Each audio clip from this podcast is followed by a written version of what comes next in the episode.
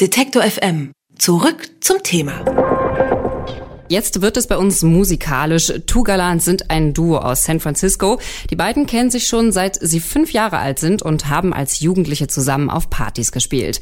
Mittlerweile spielen sie Konzerte auf der ganzen Welt. Aber wenn man sich schon so lange kennt und fast 15 Jahre zusammen Musik macht, dann braucht man auch mal eine kleine Pause voneinander. Anderthalb Jahre haben Two Gallant sich diese Pause gegönnt. Seit Anfang November sind sie aber mit ihrem neuen Album The Bloom and the Blight zurück. Damit tun sie gerade durch Europa und ich freue mich, dass sie heute einen Zwischenstopp im Detektor FM Studio einlegen oder zumindest die Hälfte des Duos. Ich sag herzlich willkommen, Adam Stevens. Thank you for having me.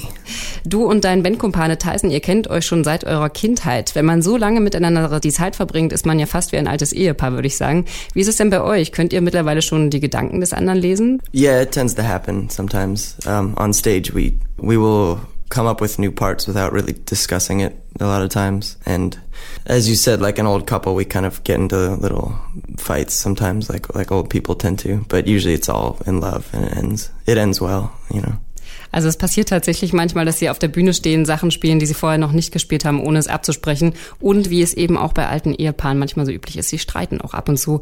Aber in den meisten Fällen, da endet das wieder gut und sie lieben einander wieder. Auf dem Plattencover von eurem neuen Album sieht man zwei kleine Jungs. Seid ihr das da drauf? Yeah, that's us when we were about seven or eight years old. Also es sind tatsächlich die beiden, als sie so sieben oder acht sind. Erinnerst du dich denn noch daran, wie ihr euch kennengelernt habt? Yeah, we met it. We went to the same elementary school together. So in kindergarten, when we were five years old, is when we first met, and um, basically we're friends since the very beginning. Also sie haben sich schon im Kindergarten kennengelernt und waren tatsächlich auch Freunde vom Anfang an. Eine ziemlich romantische Bandgeschichte, wie ich finde. Man hat jetzt ziemlich lange nichts von euch gehört. Ihr habt eine kleine Pause eingelegt. Viele nennen eure Auszeit ein sogenanntes Rock'n'Roll Burnout. Wie würdet ihr das bezeichnen oder wie würdest du es in dem Fall bezeichnen? Um, I guess it was something like that. I mean, we had been on tour for years straight without a break, and I think we had just gotten a little bit tired of it all and just wanted a change of pace. So we wanted to, you know, play other music with other people and do other things and took a few years apart. And I think it was a good thing for us. Also er würde tatsächlich sagen, es hatte ein bisschen was von so einem Burnout. Sie haben viele Jahre zusammen Musik gemacht, waren auf Tour ganz lange Zeit zusammen und ähm, hatten einfach mal eine Pause nötig, wollten mal mit anderen Leuten Musik machen und das hat den beiden auch ganz gut getan. Habt ihr euch denn verändert in der Zeit? In this time did you change? Yeah, I mean, we both matured a lot, I think, and playing music with other people is something that we hadn't really experienced very much. So both of us playing in other bands, uh, I think gave us a strong appreciation for what the two of us have together, and we were able to come back to it with a a lot more um, appreciation for the thing that we have because I think it's pretty hard to find in most bands. Sie haben beide in anderen Bands gespielt und es hat ihnen natürlich aber auch gezeigt, was sie miteinander eben haben, dass es gar nicht so einfach ist, mit anderen Leuten zusammen Musik zu machen. Tugalans sind zu Gast bei uns im Studio bei Detektor FM und wir reden gleich noch ein bisschen über das neue Album. Davor spielst du aber noch einen Song. Was hören wir denn? Um, I think I'm gonna play a song called My Love Won't Wait. I don't really know why, but just seemed like an appropriate one to play. You can try, but it ain't no use. I'll lose it if you cut me loose. You can try, but it ain't no use. I'll lose it if you cut me loose.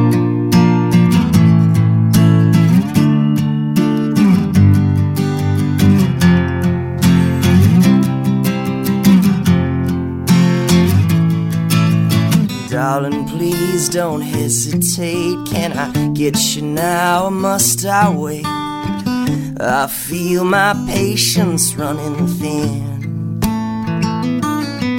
Stare the wall, walk the floor, somehow end up at your door. And you refuse to let me in. But something ain't quite right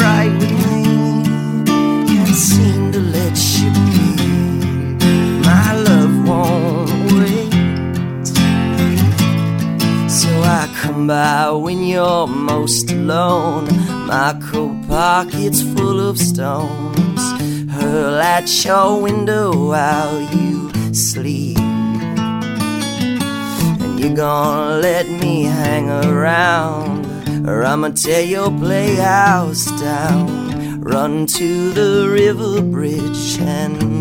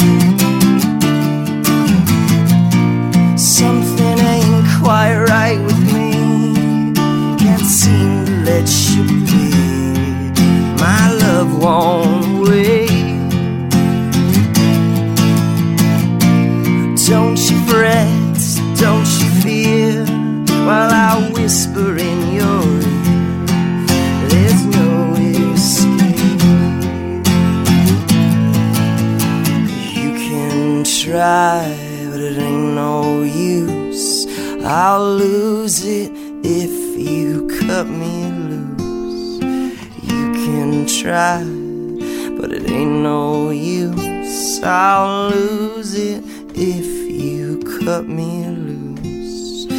You can try, you can try, you can try, you can try. You can try, you can try, you can try, you can try. Adam Stevens von Tugalans live im Detektor FM Studio. Wir haben eben schon ein bisschen darüber gesprochen. Ihr hattet eine kleine musikalische Pause. Da habt ihr bestimmt ganz unterschiedliche Erfahrungen während dieser Pause gemacht. War das denn ein Hindernis für die Entstehung des neuen Albums? Well, I mean, it obviously pushed things back quite a bit because we ended up taking a lot more time off than I think we each anticipated. But I think it helped us with, you know, a fresh perspective on the music that we wanted to make. And the reason why we needed to break was just because some of the older songs were a little bit long and just maybe too mellow for the band. And I think this album, we just came back with a renewed focus on just making it really loud and concise and to the point. Diese Pause hat natürlich die Entstehung des Albums ein bisschen herausgezögert, aber dafür hatten sie eben eine neue Perspektive. Sie konnten sich nochmal klar darüber werden, was sie eigentlich für Musik machen wollen. Und das hört man auch ein bisschen. Die äh, Songs auf ihrem neuen Album sind zum Beispiel wesentlich kürzer und auch ein bisschen lauter. Und das wäre jetzt so meine nächste Frage gewesen. Die Songs sind eben auf The Bloom and the Blight ähm, kürzer als auf den früheren Alben oder in den früheren Songs. Was ist der Grund dafür?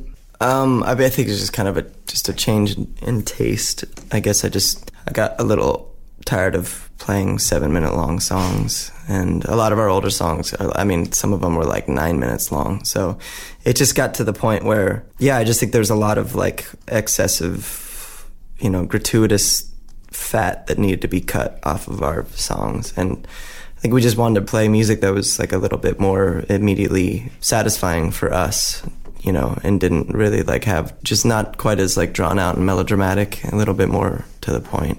Also der Geschmack hat sich einfach ein bisschen verändert. Er hatte auch einfach keine Lust mehr, immer sieben Minuten lange Songs zu spielen. Und einige von den Songs der, der früheren Alben sind eher neun Minuten lang. Und sie wollten einfach eher Musik machen, jetzt die ein bisschen schneller zum Punkt kommt und die einfach ein bisschen direkter ist.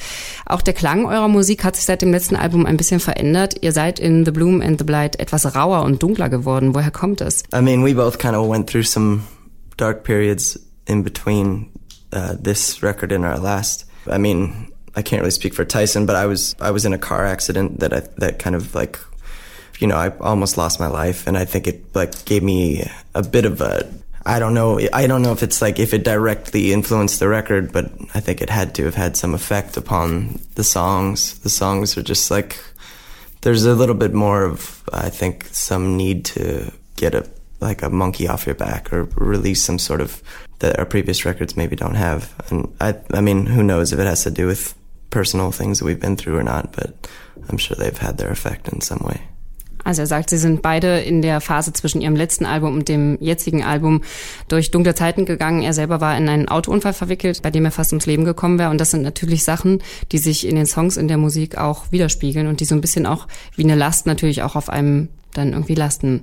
Ihr seid jetzt gerade ausgiebig auf Tour. Habt ihr denn schon Pläne, wie es danach weitergehen soll? Yeah, well, we kind of go on tour for a while. We we get home from this and then we go to Australia for a week or so with a band called Deer Tick. And then we're going to tour the west coast of the United States. And then hopefully have some time off in like I don't know, February. Also die Tour wird noch eine ganze Weile dauern. Sie fliegen jetzt erstmal dann nach Australien für eine Woche, sind dann äh, an der Westküste der USA unterwegs und er hofft, dass er dann mal so im Februar dann doch mal eine kleine Pause einlegen kann. Vielen Dank, Adam von Two Galants. Wir hören jetzt noch einen Song von dir live hier bei uns im Studio. Was spielst du denn?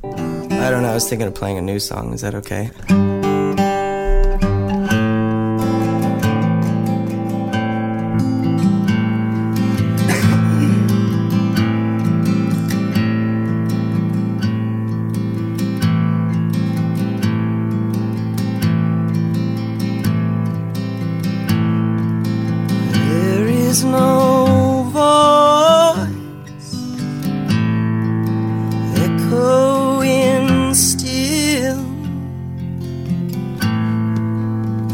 Thoughts are all moist.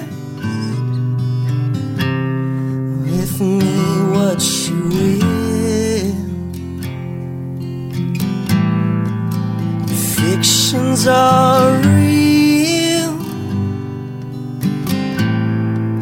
as long as they're wrong.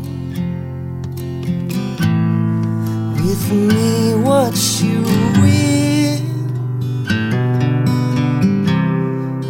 our teachers were wrong.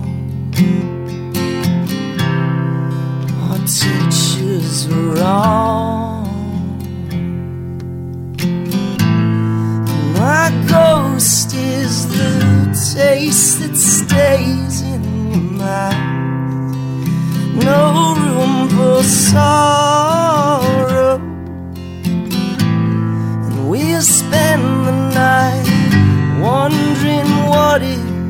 About the lives that we've borrowed.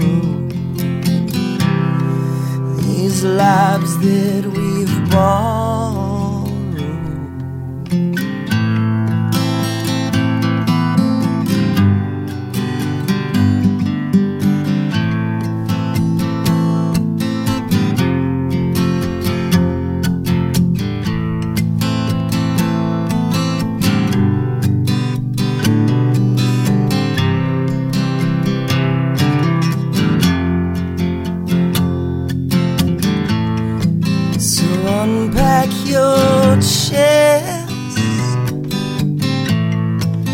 mess of the floor.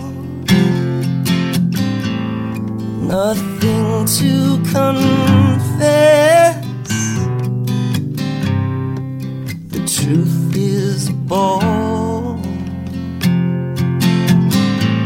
Some give to receive. Some give just to take.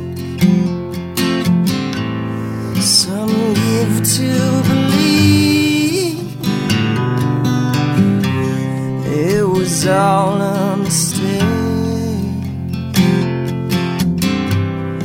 It was just a mistake. And my ghost is the taste that stays in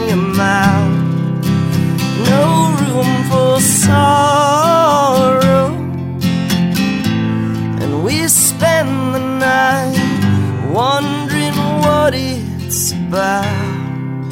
These lives that we've borrowed, these lives that we've